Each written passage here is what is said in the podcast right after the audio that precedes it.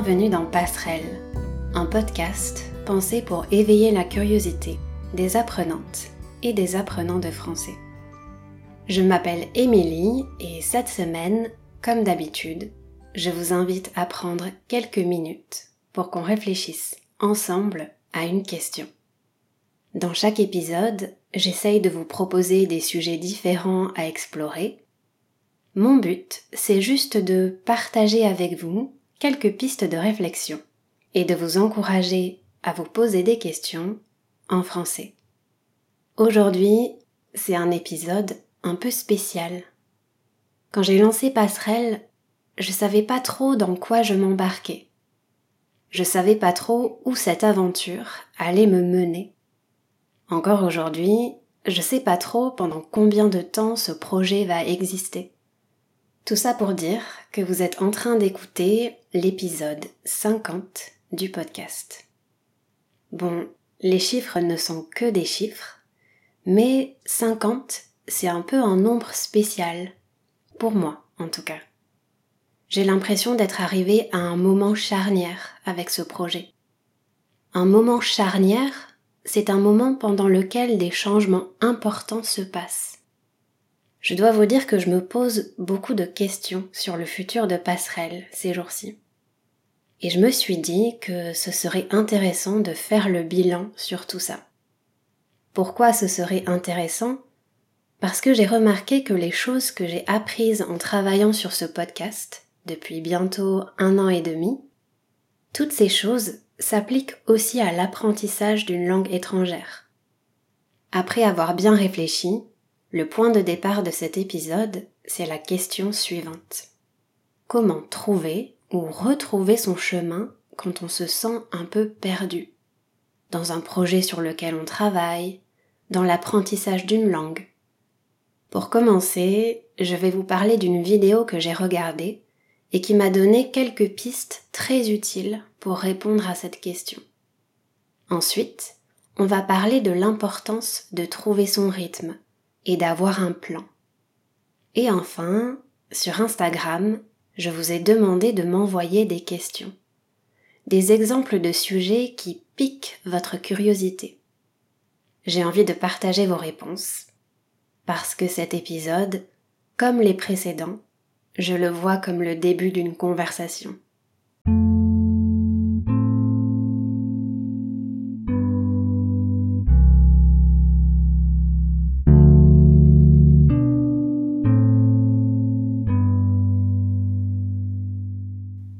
Cette première partie, on va directement entrer dans le vif du sujet. Le vif du sujet, c'est le point principal, la question qui nous intéresse aujourd'hui. Comment trouver ou retrouver son chemin quand on se sent un peu perdu? Récemment, je procrastinais un peu sur YouTube et je suis tombée sur une vidéo qui propose quelques pistes pour répondre à cette question. Cette vidéo est en anglais, mais je vais quand même partager le lien dans la description de cet épisode. C'est quelque chose que je fais souvent avec mes élèves. Au début de nos conversations, je les invite à me parler d'un film, d'un livre, d'un podcast, d'un article qui les a marqués. C'est l'occasion d'échanger sur des ressources qui sont pas forcément en français, à la base. Mais faire de son mieux pour résumer quelque chose et essayer de trouver la structure, le mot juste en français, cette fois-ci, c'est toujours un exercice enrichissant, je trouve. Si je devais résumer en une phrase la vidéo que j'ai regardée, je dirais que se sentir perdu, ça fait partie de l'expérience humaine. Être dans cette situation, ça nous donne l'opportunité de nous connaître un peu mieux. En fait, lorsqu'on dit qu'on se sent perdu dans la vie, ça sous-entend l'idée qu'il y a une certaine direction qu'on est censé prendre. Sous-entendre, ça signifie faire comprendre quelque chose sans le dire ou l'exprimer clairement. Dire qu'on se sent perdu, ça sous-entend qu'il y a un certain chemin qu'on devrait suivre, et que pour une raison quelconque, on n'est pas sur ce chemin-là. Sadia, c'est le nom de la personne qui a fait la vidéo dont je vous parle depuis le début, selon Sadia, il y a trois éléments à considérer si on se sent perdu, si on cherche à retrouver son chemin. Elle nous invite à réfléchir à ce qui compte, autrement dit, ce qui est important pour nous, à ce qui nous apporte de la joie et aux choses sur lesquelles on veut se concentrer. Elle parle plutôt du sentiment d'être perdu dans la vie. Mais si vous avez l'impression d'être égaré sur le chemin de votre apprentissage, toutes ces réflexions sont aussi très pertinentes dans ce contexte-là. S'égarer, c'est tout simplement une autre manière de dire se perdre. Maintenant, on va explorer plus en détail chacun des trois éléments que je viens de mentionner. Pour réfléchir à ce qui compte pour nous, on peut commencer par définir nos valeurs personnelles. En définissant un certain nombre de valeurs qui font écho en nous, ça va nous aider à trouver ou à retrouver une direction et du sens, quel que soit le projet qu'on souhaite accomplir. Quel que soit, ça signifie pour tout. Autrement dit, peu importe le projet. Je vous donne quelques exemples de valeurs personnelles, comme ça. L'authenticité, la patience, l'honnêteté, la justice, la communauté, le respect, la persévérance. La liste pourrait encore être très longue. Pour vous, ce qui est important, c'est peut-être d'être présent pour vos proches, de protéger la nature, d'apprendre des choses, de cultiver votre curiosité. Avoir une vision claire de nos valeurs personnelles, ça peut, encore une fois, nous aider à prendre la bonne décision, ou, en tout cas, à prendre la meilleure décision possible. Au lieu d'être guidés par un objectif unique, nos valeurs donnent à notre vie une sorte de direction. Elles donnent du sens. Je pense que c'est essentiel de garder un lien avec ce qui est important pour nous. Après presque 50 épisodes de passerelle, j'ai parfois un peu le sentiment d'être perdu, d'oublier pourquoi j'ai lancé ce projet. Alors, dans ces moments-là, je prends mon carnet, je retrouve la page où j'ai noté les valeurs qui résument ce podcast, et j'en ajoute d'autres au fil du temps. Tout ça, ça m'aide à mettre les choses au clair dans mon esprit. Mettre au clair, c'est clarifier, c'est présenter clairement quelque chose qui est assez confus. J'ai envie de m'arrêter un instant sur ce mot, confus. Il est revenu plusieurs fois dans les conversations avec mes élèves cette semaine. En français, si vous dites je suis confus ou confuse au féminin, ça veut dire je suis embarrassé, je suis désolé. Pour exprimer la confusion, on dit plutôt je suis perdu. Personnellement, j'aime bien la phrase je suis embrouillé. Bref, si vous avez le sentiment que tout s'embrouille dans votre tête, c'est toujours une bonne idée de prendre le temps de réfléchir à ce qui compte pour vous, dans l'apprentissage et dans la vie. Pour revenir à la vidéo, le deuxième élément à retenir, c'est le fait de réfléchir à ce qui nous apporte de la joie. Pour moi, c'est faire de longues promenades à pied. J'habite pas très loin d'une rivière et en ce moment, j'aime bien aller marcher là-bas le matin, quand j'ai un peu de temps libre. Le long du chemin, il y a des chevaux. C'est une atmosphère très apaisante. Les choses qui nous apportent de la joie, ce sont des choses importantes, mais pas urgentes dans notre quotidien. Du coup, on a souvent tendance à les négliger. Quand je prends pas le temps de faire ce type d'activité, comme marcher, lire ou écrire dans mon carnet, je remarque que, assez vite, je me sens un peu perdue, épuisée et insatisfaite. Vous vous demandez peut-être quel est le lien entre ça et votre expérience d'apprendre une langue comme le français. Quand vous traversez un moment de frustration, c'est bien de s'autoriser à prendre un peu de recul, à faire une pause, à laisser tomber ce que vous êtes en train de faire pour faire autre chose quand c'est possible. En prenant le temps de faire quelque chose qui vous apporte de la joie, qui vous apaise, vous allez revenir vers votre apprentissage avec un nouvel état d'esprit, de nouvelles idées. Le troisième et dernier élément que je voulais souligner, c'est le fait de réfléchir aux choses sur lesquelles on veut se concentrer, ou plus précisément à la chose sur laquelle on veut se concentrer. J'imagine que vous avez vécu cette situation avec le français. Il y a tellement de choses à apprendre qu'on ne sait pas par quoi commencer. En ce moment, la phrase qui m'accompagne dans mon travail, c'est la suivante. J'avance un pas après l'autre. Je vous invite à essayer cette approche, à vous concentrer sur une seule chose à la fois. Vous avez tout le temps pour vous concentrer sur le reste par la suite. Quand on essaye de tout faire, on a l'impression d'être face à une montagne. Alors qu'en fait, tout ce qui compte aujourd'hui, c'est de mettre un pied devant l'autre. Avec l'épisode de cette semaine, j'ai tout simplement envie de partager avec vous quelques questions que je me pose en ce moment, des réflexions qui sont également liées à l'apprentissage. Dans un deuxième temps, on va parler de l'importance de trouver son rythme et d'avoir un plan.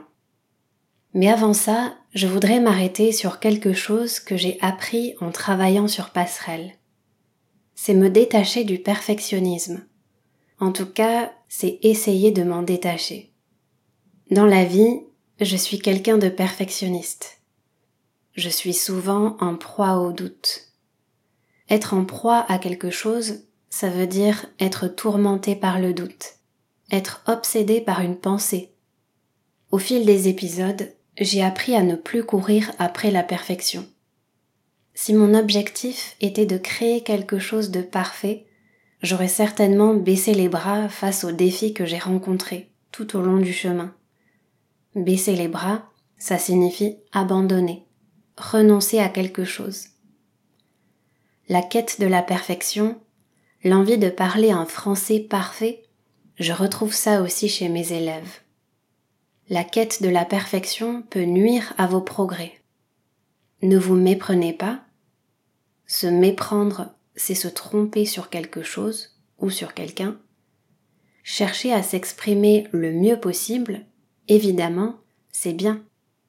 Mais si vous êtes ultra perfectionniste, c'est bien de se rappeler que la perfection n'existe pas dans le monde réel. Personne ne parle un français parfait. Moi non plus, je parle pas un français parfait dans la vie quotidienne. Le français est ma langue maternelle, j'enseigne cette langue, et pourtant je fais des erreurs, comme tout le monde. Viser la perfection, c'est irréaliste, c'est frustrant, c'est démotivant. Votre objectif, c'est avant tout d'essayer de progresser, de vous améliorer. Mon conseil pour moi-même et pour vous, c'est de ne pas laisser le perfectionnisme devenir une barrière, quelque chose qui vous bloque et vous empêche de vous exprimer. Se tromper, pratiquer, progresser, tout ça fait partie du processus. Au bout du compte, l'objectif n'est pas la perfection, c'est la communication. Je vous encourage à ne pas être si critique envers vous-même, à vous détendre, à apprécier le processus et à accepter vos erreurs. Grâce à cette approche, vous allez atteindre vos objectifs sur le long terme. Je voulais pas trop traîner en longueur avec cette question, mais je crois que c'est utile de redéfinir sa relation au perfectionnisme. Quand on dit que quelque chose traîne en longueur, ça signifie que ça dure trop longtemps. En préparant cet épisode, j'ai découvert une citation d'Antoine de Saint-Exupéry. Vous le connaissez probablement, c'est lui qui a écrit Le Petit Prince. Il aurait dit Un objectif sans plan n'est qu'un souhait. J'utilise le conditionnel parce que j'ai pas trouvé de source pour cette citation. Donc, si ça se trouve, Saint-Exupéry n'a jamais prononcé cette phrase si ça se trouve, si ça se trouve, ça veut dire peut-être. Malgré ça, elle dit quelque chose d'intéressant, cette phrase. Et c'est pour ça que je la mentionne quand même. Un objectif sans plan n'est qu'un souhait, ça met en lumière l'importance d'avoir un plan, de s'organiser quand on se lance dans un projet, comme apprendre une langue étrangère par exemple. Un plan, à mon avis, ça peut et ça doit être flexible dans le temps. Cette phrase met surtout en lumière l'importance de trouver son propre rythme. Alors, comment trouver son rythme? Je vous le dis tout de suite, j'ai pas vraiment de réponse à vous donner à cette question. Comme d'habitude, je vous propose seulement qu'on explore quelques pistes de réflexion ensemble. C'est pas toujours facile d'être efficace et d'être concentré sur son apprentissage quand on est constamment distrait ou sollicité par d'autres choses, notre famille, notre travail, etc. C'est parfois un défi de trouver l'énergie ou la motivation nécessaire. Mais quand on prend le temps d'avoir une meilleure compréhension de soi et de ce qui fonctionne pour nous, on commence à y voir plus clair. Pour trouver ce qui fonctionne pour vous, c'est hyper important d'être actif dans son apprentissage. Il faut mettre un pied devant l'autre, parce que c'est en marchant qu'on découvre le rythme qui est le sien. Découvrir son rythme, ça passe par plusieurs choses. Se connaître, s'organiser et trouver son flot. Désolé pour l'anglicisme. Qu'est-ce que c'est, le flot L'équivalent en français, c'est le flux en psychologie, ça désigne un état mental qu'on va atteindre quand on est complètement plongé dans une activité. C'est le moment où on est au maximum de notre concentration, où on est le plus efficace. Il y a aussi une idée de satisfaction, de passer un bon moment. Pour moi, c'est le matin, par exemple. Plus la journée avance, plus j'ai des difficultés à maintenir ma motivation ou si j'ai seulement une heure de battement entre deux cours, c'est compliqué pour moi de travailler sur quelque chose qui demande beaucoup de concentration. Un battement, ici, c'est un intervalle de temps disponible entre deux activités. Une pause. Trouver son rythme, avoir un plan, c'est apprendre à s'adapter à son emploi du temps, à son état d'esprit. Apprendre c'est souvent comparé au fait de gravir une montagne. Moi, je préfère une autre image, celle de nager à travers les vagues. Dans la mer, ça fait du bien de se laisser porter parfois. Mais quand on est au creux de la vague, quand notre énergie est plus faible, on peut avoir le sentiment d'être submergé. C'est le moment de prendre du recul, de faire un peu d'introspection avant de remonter à la surface et de continuer à nager. Dans la vie, comme sur les vagues, il faut apprendre à accompagner le mouvement, faire avec les éléments et suivre son intuition. Pour finir, on va revenir sur les questions que vous m'avez envoyées sur Instagram il y a quelques jours. C'était la première fois que je faisais quelque chose comme ça. Et j'ai été agréablement surprise de voir que vous avez été nombreuses et nombreux à réagir et à suggérer des sujets pour de futurs épisodes. En préparant l'épisode de cette semaine, j'ai fait face à un sentiment de vulnérabilité. Faire face à quelque chose, ça veut dire affronter, se confronter à quelque chose. Tisser de véritables liens avec d'autres personnes, c'est impossible sans accepter de montrer un peu de la vulnérabilité qui est présente en chacun de nous. En lançant ce podcast, j'avais aucun moyen de savoir si vous alliez le trouver intéressant ou utile. J'en profite pour vous dire merci pour votre gentillesse et vos messages d'encouragement. La raison pour laquelle je mentionne ce sentiment de vulnérabilité, c'est parce que c'est quelque chose qui revient souvent dans l'expérience d'apprendre et de parler une langue étrangère. J'imagine que vous avez déjà vécu ça quand vous vous préparez pour une conversation et soudainement votre cœur se met à battre très très vite. Après tout, être vulnérable, c'est avoir le courage de se montrer comme on est. Ce n'est pas de la faiblesse, c'est du courage. Dans vos questions, c'était intéressant de voir plusieurs catégories se distinguer. Des questions sur l'apprentissage, sur des thèmes généraux et sur le podcast en lui-même. Comment dépasser le plateau intermédiaire? Lorsque vous parlez une langue étrangère, est-ce que votre personnalité change? Parmi tous les épisodes, quel est le sujet le plus intéressant pour moi? Ce sont quelques exemples des questions que j'ai reçues.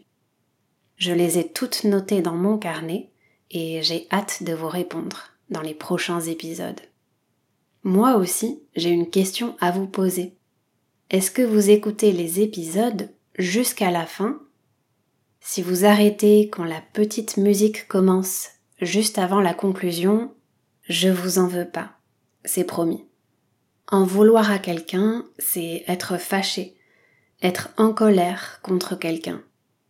Mais si vous appréciez ce podcast, je vous invite à rester jusqu'à la fin. Je vous donne quelques pistes pour aller plus loin après l'écoute des épisodes et soutenir ce projet pour qu'il continue encore longtemps.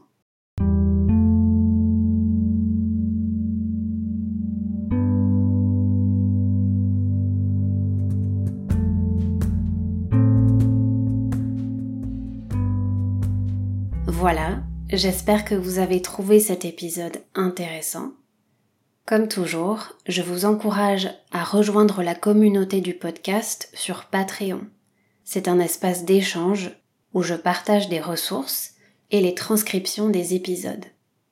Pour soutenir le podcast, vous pouvez en parler autour de vous et mettre une note sur Apple Podcast et Spotify. Ça fait une énorme différence et ça aide à faire découvrir Passerelle à de nouvelles personnes.